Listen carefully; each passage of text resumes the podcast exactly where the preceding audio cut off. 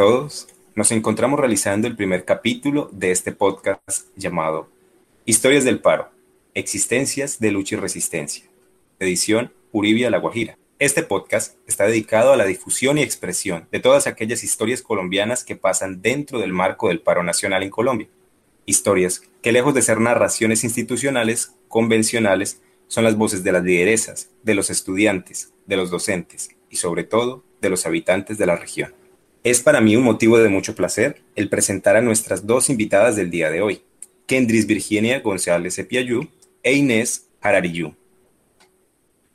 Kendris Virginia González Epiayú es maestra en formación del programa de formación complementaria IENSIU. Ella se ha dedicado a transmitir sus conocimientos y valores desde la pedagogía para mejorar la enseñanza en la comunidad.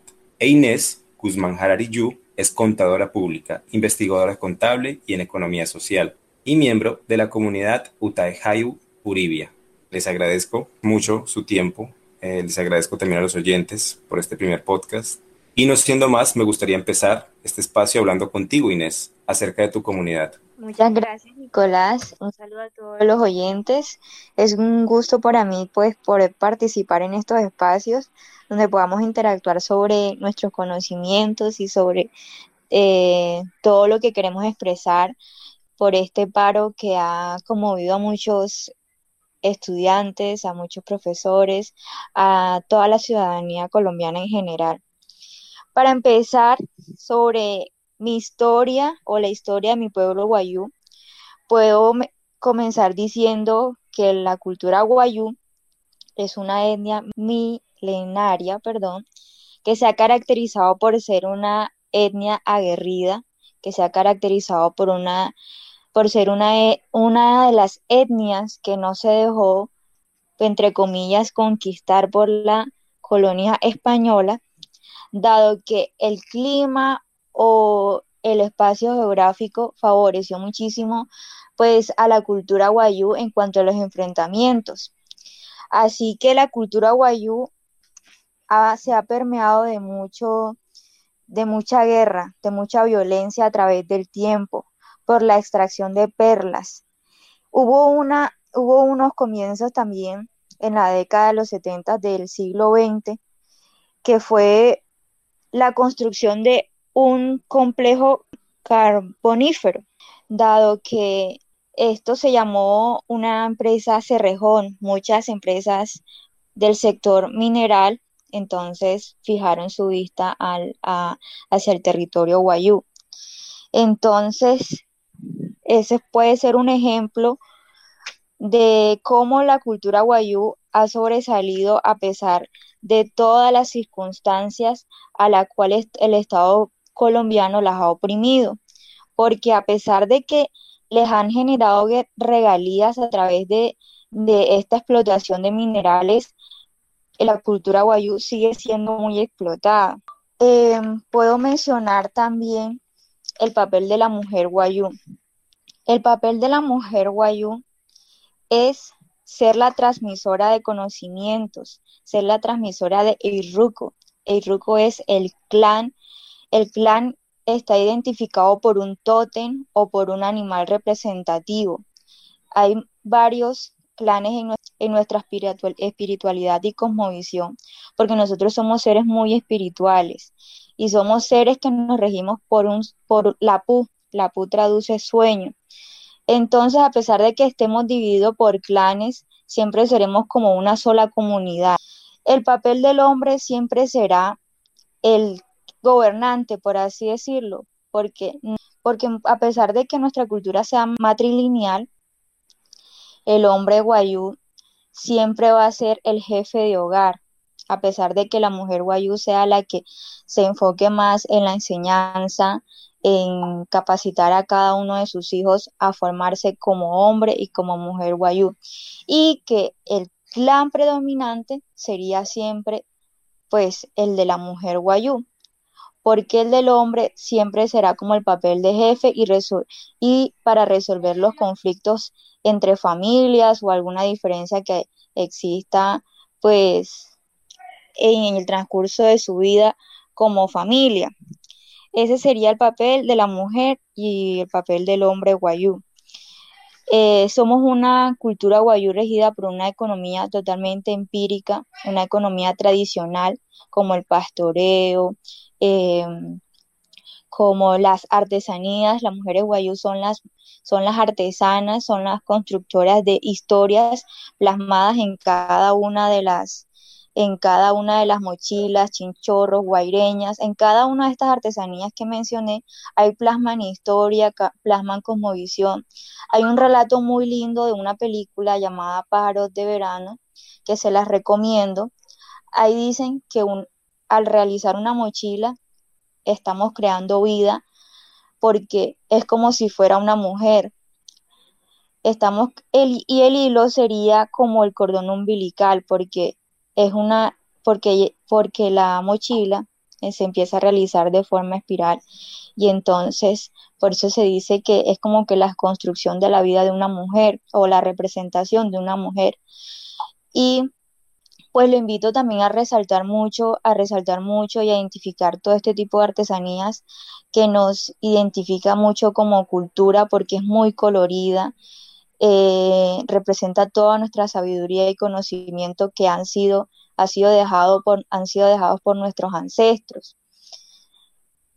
A pesar de que nuestra cultura sea violentada, sea olvidada, sea una cultura que sea muy grande a nivel nacional, aún mantenemos nuestros usos y costumbres, estamos luchando por mantener nuestra identidad étnica, para mantenerla hemos, no hemos olvidado nuestra lengua guayuneki, que es nuestra lengua materna. Seguimos preservando eh, esas costumbres de la yomna, que es celebrar con un rito eh, de forma espiral también, un rito donde representamos el bien y el mal. El bien sería la mujer y el mal sería el hombre. Y, entonces, eh, en esa danza se trata de, se trata de, esa lucha entre bien y el mal. Em, otra cosa a resaltar podría ser em, nuestra, nuestra identificación como, como, como una etnia que aún sigue luchando por, esa, por, e, por ese reconocimiento y por esa autonomía que a veces nos quita el Estado, que a veces nos quitan los mismos arijunas, que son personas ajenas a nuestra cultura, ya sea por querer explotar algún recurso de nuestra, recurso de nuestra tierra. Y pues estamos en pie de lucha por mantener nuestros usos y costumbres. Somos una cultura que nos hemos caracterizado por ser aguerrida y por lo tanto aquí seguimos prevaleciendo como etnia. Yo te quería preguntar acerca de lo que te estaba escuchando, un poco de, este conflicto ¿no? que hay con, lo extranjero, con lo arijuna. ¿Me podrías comentar un poco más esta idea? Cuando entramos en, un, en el término interculturalidad, hay ventajas y desventajas. Las ventajas son que yo puedo usar esa cultura occidental para educarme o de pronto para usarla a mi favor siempre y cuando resalte o lo use a favor de mi comunidad, no a favor individual, para, para mí, o sea, para personalmente.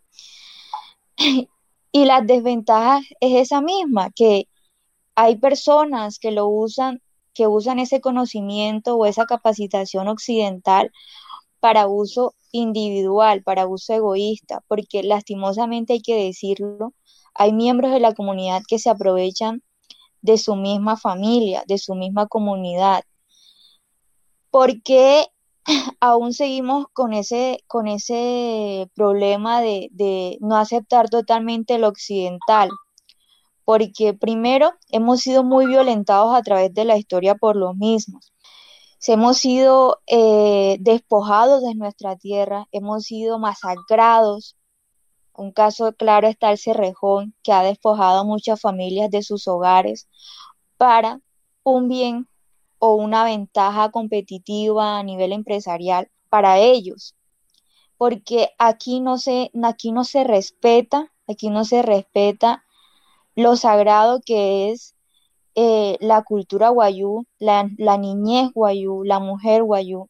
eso, eso lo occidental no lo ha respetado y por eso muchos guayú han sido muy reacios a seguir relacionándose con, con la cultura occidental, por ese miedo a que se sigan aprovechando pues del desconocimiento que se que, que hay entre hay algo más profundo o unos intereses más profundos por nuestra tierra. Claro, me, quedó ya más claro. Acerca de lo que dices, eh, hay algo que quisiera también presentar a los oyentes y es un poco de su cosmovisión. Lo siguiente que van a escuchar es el mito de Wereket y cuenta un poco la historia de cómo el tejido fue dado a la comunidad Wayú. Agradezco mucho la intervención de Inés en este momento y quisiera presentar el mito a cargo de Valquis Herrera. Valquis Herrera, ella es estudiante de artes escénicas en la Universidad de Antioquia y nos va a acompañar con este audio. Mito de Guarequet. Irunú era un cazador guayú y siempre le gustaba andar por el medio del monte entre trupillos y cactus. Un día se encontró una niña sucia, piponcita, que jugaba con las hormigas. A él le pareció curioso ver cómo ella jugaba y la siguió observando. Cuando vio que estaba sola, pensó que había sido abandonada, así que se le acercó y le preguntó. Pero ella parecía no poder hablar. Así fue que él se la llevó a su casa y le dijo a sus tres hermanas que la asearan y enseñaran las tareas y trabajos que realizan cotidianamente las mujeres guayú. Pero a las hermanas no les agradó el aspecto de la niña, así que se confabularon para maltratarla cuando Irunú se iba de casa. Por eso, cuando ella se quedaba sola en la ranchería con las hermanas, ellas aprovechaban para pegarle, mandarla a hacer todos los deberes del hogar, incluso no le daban de comer. Sin embargo, Irunú siempre era muy bueno con ella, por eso, muy placenteramente, compartía su alimento con ella todas las noches cuando llegaba, aún sin sospechar los tormentos que pasaba la niña en su ausencia. Un día las tres hermanas se dieron cuenta que misteriosamente aparecían tejidos con hilos, con hermosas figuras y colores en varias partes de la ranchería. Pero ellas no sabían quién los hacía. Así que cuando llegaba Irunú del monte, ellas se llevaban el crédito de los hermosos tejidos y decían que era un regalo para Irunú, para que él las felicitara.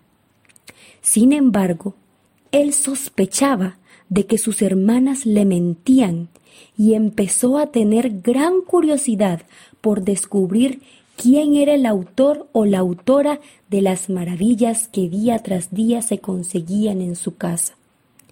Habían tejidos de un hermoso chinchorro, una manta que parecía de seda y tejidos de formas variadas desconociendo la procedencia de tales maravillas, y Runú un día, ya de noche, llegó más temprano que de costumbre, y, y cuidadosamente entró a la choza de la niña.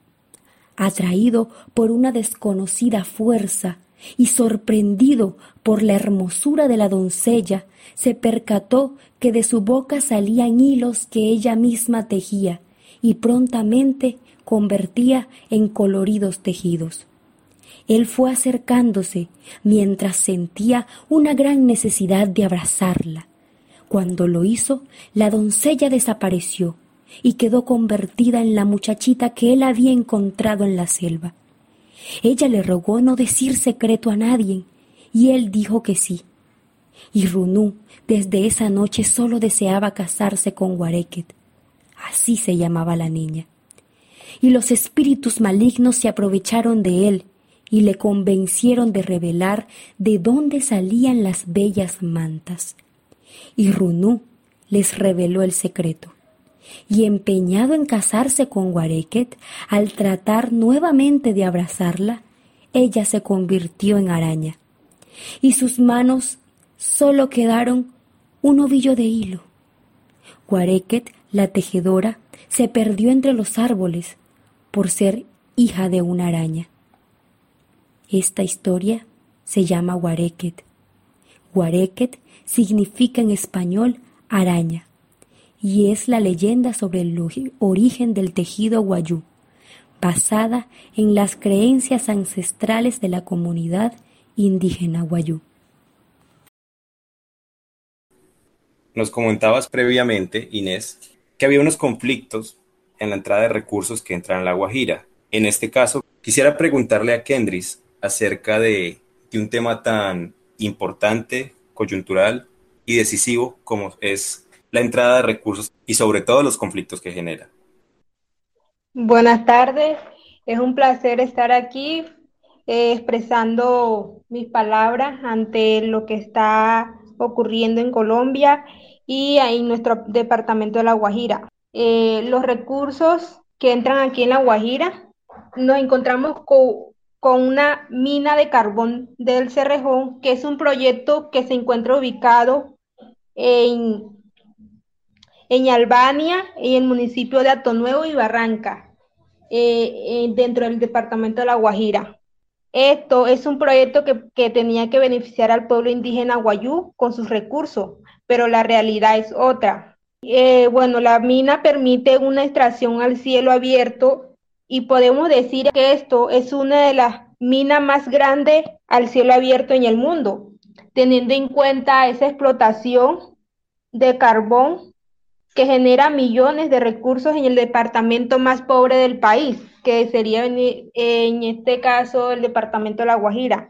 Teniendo en cuenta todo esto, se ha venido haciendo denuncias por parte de los, de los que laboran y de los pueblos indígenas guayú dentro de esto. Una denuncia que afecta totalmente a la población indígena, eh, totalmente por parte de la salud, especialmente por las vías respiratorias, y en parte de la piel. Esto le afecta porque durante la extracción las partículas viajan desde la mina hacia las comunidades y la empresa ni el ni el Estado responden por la salud de las poblaciones de aquí de La Guajira. Eh, cada ferrocarril viaja a 100 kilómetros hacia Puerto Bolívar, donde allí se espera un buque que será exportado hacia Europa, hacia Estados Unidos. Cada vagón extrae 96 y 110 toneladas de carbón. El pueblo guayú es estigmatizado, censurado por los gobernantes, porque las personas que, que, velan por nuestros,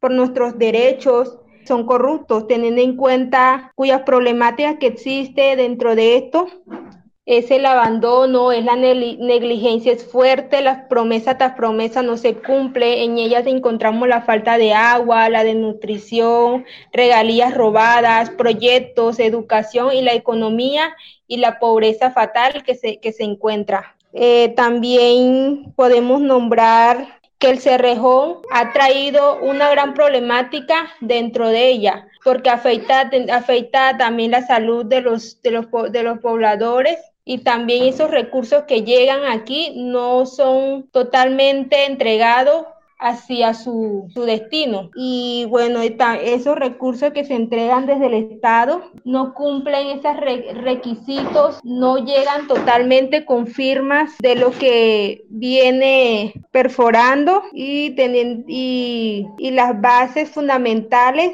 que hay dentro de ella son los gobernantes, porque, o sea, ellos roban los recursos de nuestros indígenas, no lo entregan todo, que se quedan con, una parte de ella y, y así la pobreza del, del pueblo indígena se va aumentando no hay oportunidades que se encuentre aquí en la parte de la Guajira. Quería preguntarte algo que me quedó sonando y es cuál es el papel de asuntos indígenas pues en, medio de todo este conflicto, ¿no? En medio de toda esta distribución de recursos, corrupción, abandono estatal, abandono histórico también. El papel de, de Secretaría de Asuntos Indígenas es velar velar por los derechos de los indígenas, contribuir a un buen futuro, pero la realidad es otra, la, es muy fuerte la negligencia que existe, o aquellas informes que entregan no, no corresponden a su, a su total entrega como tal, esos recursos que llegan a, a, cada comunidad. Te quería preguntar, ¿qué sabes del río Ranchería? ¿Tienes conocimientos, digamos, eh, relacionados con el, como cuando se secó el río Ranchería, ¿no? Para la extracción minera, como venía mencionando Inés y venías mencionando tú. ¿Tienes conocimiento como de, de ese suceso? Eh, sobre la, el río Ranchería, creo que la, es el agua más, es el agua que, que, que es utilizado para, para el carbón, para la, la, explotación de ella y también por parte de la, porque es uno de los que beneficia a las comunidades indígenas para, las, para su toma. Es que precisamente sí, lo que venías contando eh, desde tu experiencia como para que eh, el oyente vaya entendiendo un poco cómo, eh, como dimensionando tal vez, pues esto que estás mencionando, ¿sí? realmente es preocupante lo que mencionas, ¿no? Como todos esos conflictos en la entrada de recursos, pues y más que todo con las empresas mineras, ¿no? Como aparte del cerrejón, o sea, la minería al cielo abierto, ¿sí? te quería preguntar, ¿qué otros conflictos ves en, en, medio de toda esa situación con, pues, con respecto a la entrada de recursos? Eh, otro problema que veo aquí en la parte de La Guajira es, es la, la corrupción total que, que existe dentro de nuestros gobernantes como tal, eh, también por parte de la economía, que, que cada, por decir en la pesca, se ha deteriorado, deteriorado mucho. Eh, también podemos decir en la parte de, de, cómo usan nuestra, de cómo utilizan nuestra cultura guayú como, como, como identificación, como imagen frente a algún lugar o alguna temática que haya que, explicar o, o, potenciar en ella. Eh, nuestra cultura es utilizada por personas que llegan del extranjero, eh, por mismo de aquí, que son los colombianos, eh, que muestran lo más hermoso que existe aquí en la parte de La Guajira, muestran sus paisajes, sus artesanías, sus partes culturales, eh, teniendo en cuenta todo eso, no, no muestran lo que realmente existe aquí en, la, aquí en la cultura, la crueldad de la realidad. Los niños, de, los niños que sufren de nutrición, la pobreza. Es muy complicado esta situación en que nos encontramos la población indígena. Eh, las bellezas de, su, de, de sus mujeres, sus mochilas. Es entendido que, que sí, deberíamos de sentirnos orgullosos de que nos muestren por, por el extranjero, pero creo que eh, desde mi punto de vista, de que nos, nos puede beneficiar de esa manera, pero también de que nos ayude a, crecer y apoyar en cada ámbito de, esto. Eh, no solamente que nos utilicen como, como identificación, como esa imagen que aquí en La Guajira es lo más hermoso. Sí, todo es hermoso por parte de, de, la, de los paisajes, pero no realmente la situación como tal que, es la escasez de agua, todo eso. Creo que nuestro pueblo guayú es estigmatizado, censurado y también, pero, pero basta de todo esto, ya tenemos una visión como jóvenes, un objetivo un horizonte como nueva generación que nos encontramos en La Guajira. Por eso vamos a seguir luchando por lo que queremos, eh, que somos un pueblo con carácter de autonomía y de autoridad y de, liderazgo y resistencia. Vale, te agradezco mucho. Eh, quería preguntarte sobre esta sensación, ¿no? De ser utilizado como imagen. Eh, siento que, que, también pasa a menudo, ¿no? E, este uso de la imagen por diferentes industrias, ¿no? La musical, pues la, la, artística, ¿no? En ella se encuentra la cinematográfica, pero realmente, como mencionas, es, es muy preocupante todo lo que sucede con, con la imagen del Wayuu. Yo te quería preguntar, ¿qué piensas también del uso que le da la política a la imagen del Wayuu? Realmente, el, e, este uso discursivo que siempre, sí, que siempre se utiliza realmente, de poner por delante a la gente guayú afectada, pero realmente eh, dentro de la comunidad eh, solo se ve el discurso político, más no se ven las acciones. Entonces, respecto a eso, ahora sí una pregunta clara es, ¿cómo crees que se podría mejorar realmente ese hecho? Que la situación que, enfrenta la comunidad guayú no sea solamente mero discurso, sino sea realmente una acción contundente. Te pregunto a ti como habitante de la comunidad. Bien, yo veo, creo que se podría resolver esta problemática no por medio de su discurso, de su diálogo, que, que comentan, que hacen, que hacen promesa y no se cumple. Creo que deberíamos tener ese, ese objetivo claro de como, como habitante de, de la comunidad ir por una, por una cultura mejor, por una visión que sea con un horizonte a, más allá de, recalcar de nuestra cultura, eh, que no solamente haya solo sus palabras, que haga también acciones, que actúe ante la situación que se está presentando momento de, de, hacer esas políticas debemos de tener conciencia, capacidad de enfrentarlo, no debemos tener miedo de que, de que la persona, no, yo no voy a votar por eso, voy a votar por esta persona porque, porque tiene ese objetivo claro. Creo que eso debemos de verlo primero antes de, de, de, de votar por esa persona, de elegirlo como representante de nuestra comunidad debemos de ver sus acciones primero, antes que sus palabras.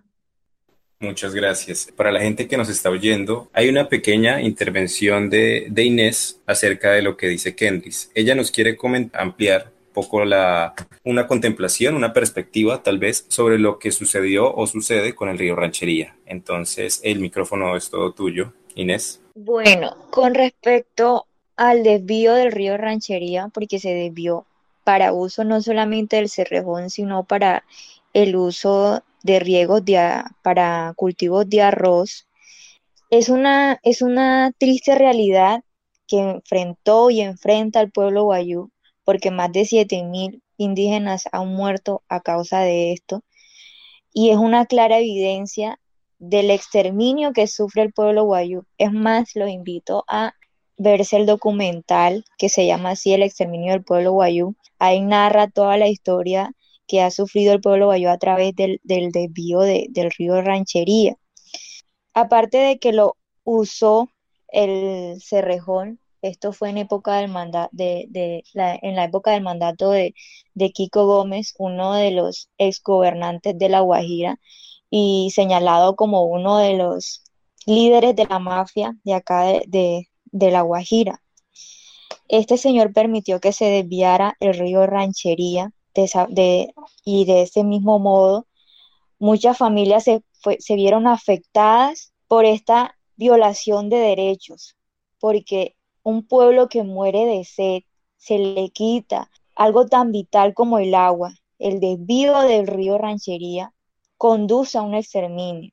Se hizo la debida investigación y la debida denuncia ante la Corte Interamericana de Derechos Humanos y aceptó también ese documental que les mencioné como prueba principal de una demanda presentada por la abogada Carolina Sáchica, creo que es el apellido.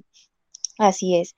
Se otorgó medidas cautelares porque es una situación crítica para el indígena guayú, porque se evidencia la desnutrición que viven los niños guayú y se le quita el agua, ¿qué más?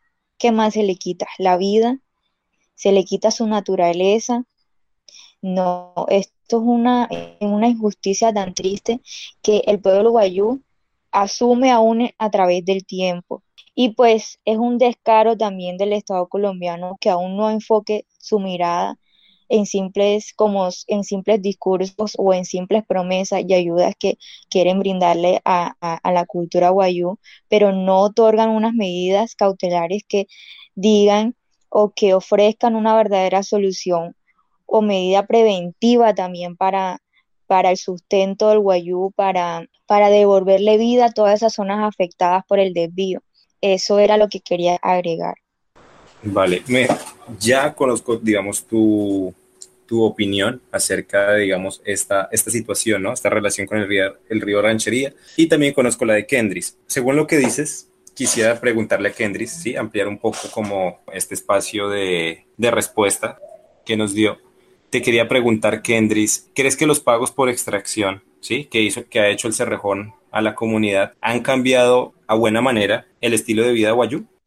Pues sí, lo ha cambiado totalmente porque en donde se encuentra en estos momentos la empresa, la mina, en, esa, en ese entonces se encontraba indígenas que habitaban ella, se encontraban su huerta donde habían su, su siembra, la yuca, toda su, su agricultura en ella se encontraba. Creo que sí lo ha afectado en esa parte desde la economía y también del, por parte del, del agua. Eh, eso, eso lo afecta porque ya la economía no era lo no es lo mismo porque la siembra que había, ya eso, eso, lo, eso lo, que, lo que ayudaba a, a mantener, mantenernos y a sustentarnos diario en nuestro vivir. Eso lo afecta por tal motivo de que nos encontramos en una, una triste realidad de abastecimiento de comida, por falta de agua, por falta del uso de, de medicinas, de plantas medicinales. En ella se encontraba eso y creo que sí es sí lo ha afectado en esa parte y también por, por la salud. Hablando de la salud, sí, hablando de la salud, de la corrupción, del abandono institucional, estatal, que como pueblo han sufrido por años, quisiera preguntar ahora, Inés, pues al principio eh, nos comentabas acerca de la comunidad, ¿no? Cómo era el rol de las mujeres, el rol de los hombres, las identificaciones que hacían también con símbolos. Pero quería preguntarte eh, acerca de las afectaciones y las necesidades que tiene el pueblo guayú actualmente. Esto para darle como un panorama más amplio al oyente acerca de, la comunidad, ¿no? Eh, porque pues recordemos que este programa tiene como objetivo también mencionar todas estas historias eh, que suceden durante el paro nacional que no son visibilizadas institucionalmente eh, ni por los medios tradicionales ni a manera objetiva pues a través de redes sociales, ¿no? Más que todo son historias que se han contado, que han resistido, sí, han sido contadas como, como en respuesta a esa versión institucional. En ese sentido sí quería pues comentarte Inés, que nos cuentes acerca de las afectaciones que ha sufrido el pueblo guayú y sus necesidades.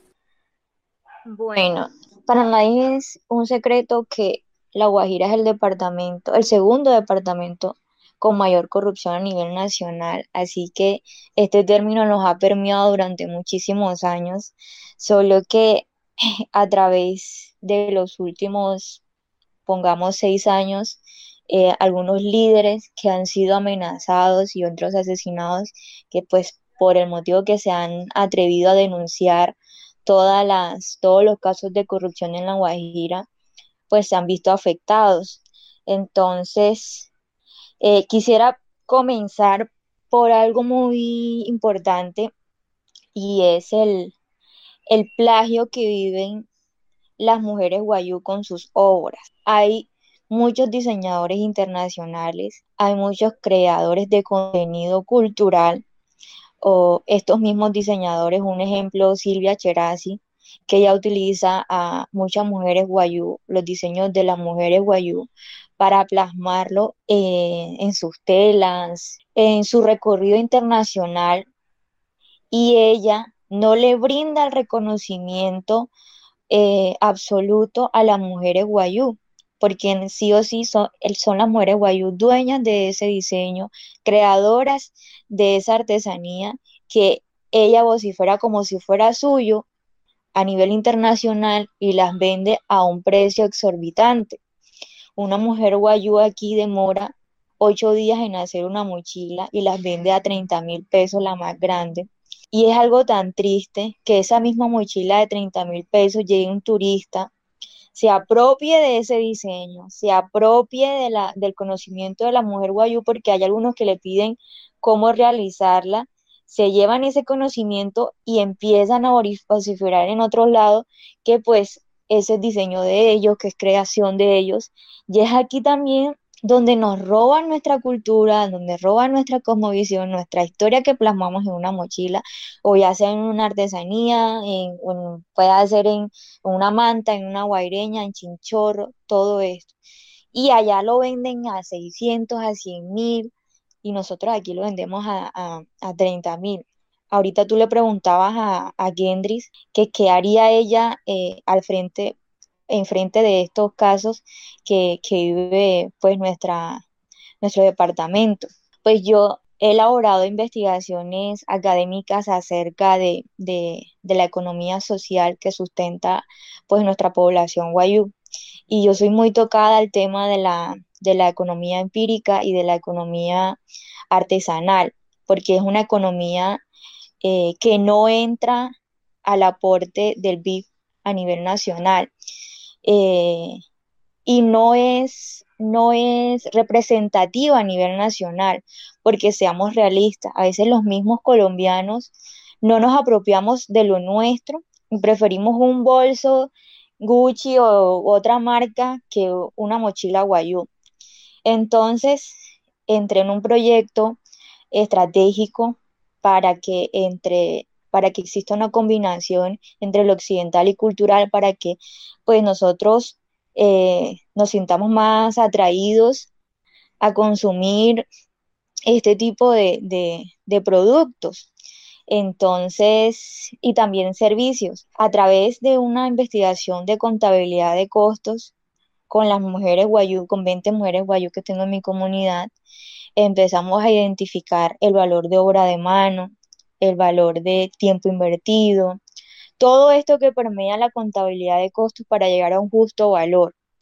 Este es un tipo de contabilidad que puede favorecer a esa cultura artesanal. Entonces, particularmente, yo estoy en, en esa lucha por crear como una cooperativa entre las mujeres guayú para que salgamos a exposiciones nacionales e internacionales y que seamos nosotras mismas quienes digan que es lo nuestro, eh, son nuestros diseños y qué plasmamos en cada una de las artesanías que realizamos. Ese tema quería tocarlo de primero. Ahora, el tema de corrupción, pues como lo decía Kendris, ah, esto es un embudo. Esto es un embudo de los recursos internacionales o de los recursos que brindamos todos nosotros con nuestros impuestos desde presidencia o, desde la cabecilla, por así decirlo, de, la nación colombiana empiezan a, otorgarse de, los, recursos de gobernación a municipio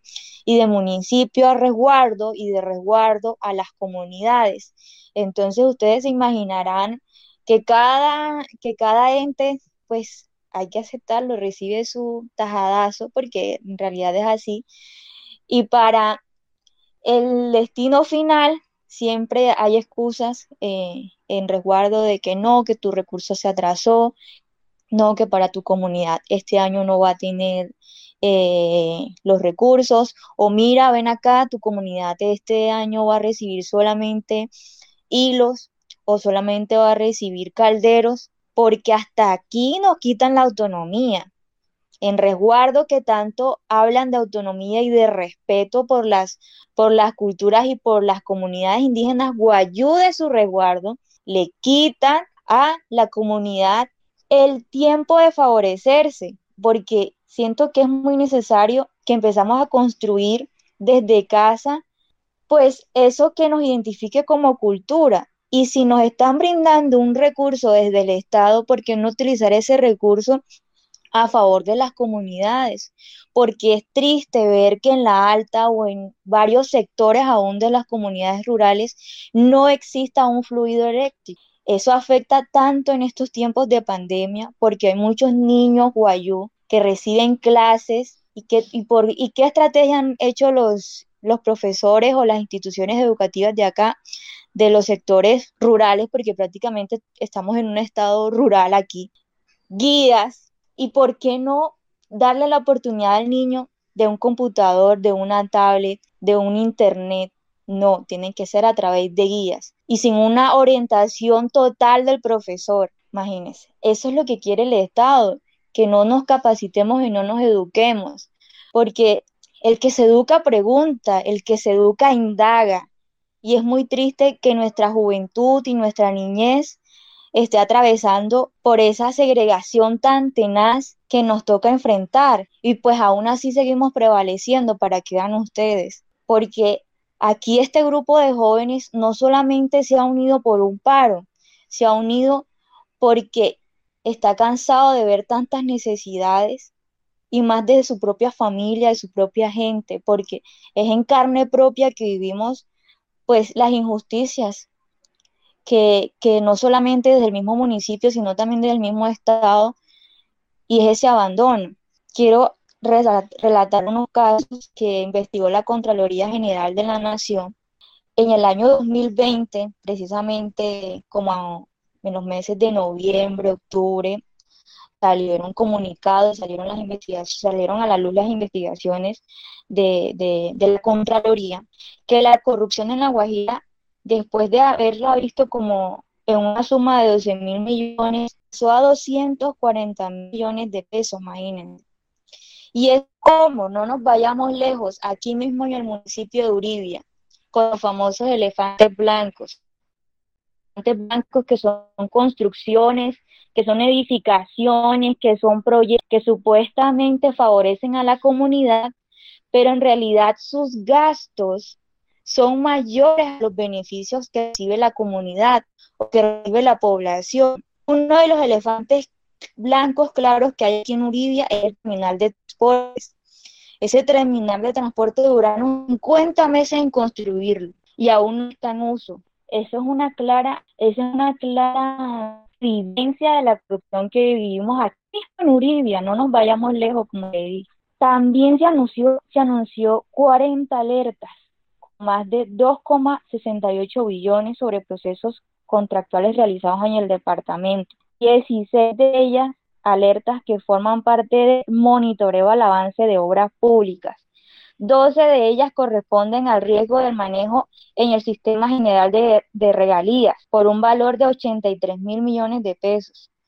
Presupuestos que llevan a un sobrecosto en contratos que absurdos, que muy bien con ese dineral se puede invertir en educación, se puede invertir hacia las mismas comunidades que mueren de sed, que mueren de hambre. Hay un modelo de ICBF aquí que también se asume a la corrupción, se suma a la corrupción porque todo es política, todo es política. Y es muy triste ver eh, esos operadores que supuestamente se las dan de que quieren ayudar a la niñez guayú porque están en desnutrición, que va, eso no les interesa, les interesa lucrarse entre ellos mismos. ¿Cómo es posible que el ICBF tenga que funcionar cuatro meses después o cinco meses después que inicia el año, mientras tanto los niños no reciben ningún tipo de alimento? Esto es algo demasiado triste para para la población guayú y es algo que vimos en carne propia y lo digo yo, que tengo una de las UCAS que están asociadas a, e, estos operadores. Imaginen, cinco años, eh, perdón, cinco meses después de que empezó el año, es algo muy triste. Y bueno, yo creo que con, con, e, con esa identificación de corrupción ya podemos, ya yo puedo terminar pues mi intervención. No, me pareció muy válida. Realmente me quedo, me quedo, bueno, aparte de todo, que realmente les agradezco muchísimo a Kendris, a ti Inés, y que espero el oyente pueda entender, ¿no? Como eh, también toda esta situación, sí, que está ocurriendo en La Guajira, pero sobre todo entender este silencio de décadas, ¿cierto? De siglos. Hay una parte que tú dijiste que me, que me gustó mucho y quisiera también eh, mencionarse al oyente como para finalizar y es que muchas veces preferimos bolsos Gucci, zapatillas Nike, productos que marcan el mercado, ¿sí? bajo esta idea de calidad y tiempo empleado. Pero olvidamos que nuestros pueblos indígenas llevan siglos haciendo productos de calidad, con historia, con conocimientos, pero la mirada negativa y prejuiciosa ha conllevado a blanquear estos productos, a transformar, a invisibilizar y de esta manera también pues afectar negativamente eh, la población.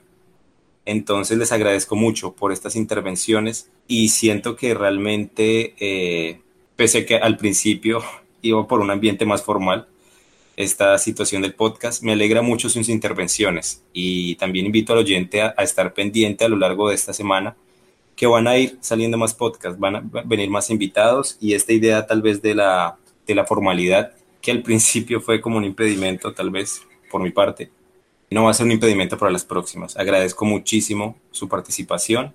Para finalizar, ya realmente quisiera eh, unas palabras de ambas, tal vez un poco más cortas, acerca de qué le dirían a esta persona que nos oye por primera vez desde este marco de paro nacional y por supuesto desde esta perspectiva de su comunidad, desde este ser mujer, ser indígena y enunciarse en un paro nacional. Pues yo brindaría una invitación a todos los oyentes a que apoyen el paro nacional, que apoyen todas estas injusticias que han declarado muchos jóvenes y que han declarado muchos líderes. Es necesario alzar la voz, es necesario unirnos, es necesario crear eh, políticas que nos unan como jóvenes, como líderes, para enfrentar o que, que seamos nosotros quienes encaremos realmente la situación que vivimos y que seamos vedores al mismo tiempo de, las, de los acuerdos que se lleguen a realizar con, con el Estado. Vale, muchas gracias. ¿Y tú, Kendris, qué podrías decirle los oyentes? Bueno, los invito a que a que nos apoye en este paro nacional, en esta situación que vivimos aquí en Colombia.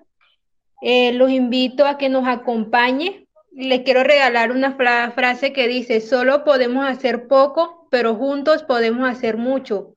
Eh, esta frase recalca que, que todos podremos hacer muchas cosas por, nuestra, por nuestro país, por nuestro departamento, por nuestro municipio y que nos apoye, y que nos apoye desde su casa o en la marcha o en donde, se encuentre en cualquier parte del mundo, que nos apoye con, sus fuerzas, con sus oraciones y con su y con todo su ser. Eh, muchas gracias. Vale, muchísimas gracias a ti, a Inés por estar aquí, a nuestros oyentes. Este fue el primer capítulo, este podcast llamado Historias del Paro, Existencias de Lucha y Resistencia, edición Oribia, La Guajira. Este capítulo fue llamado Un pueblo que se enuncia, quiénes somos. Eh, agradezco mucho a nuestras invitadas del día de hoy y les recordamos estar atentos a lo largo de esta semana para los siguientes capítulos.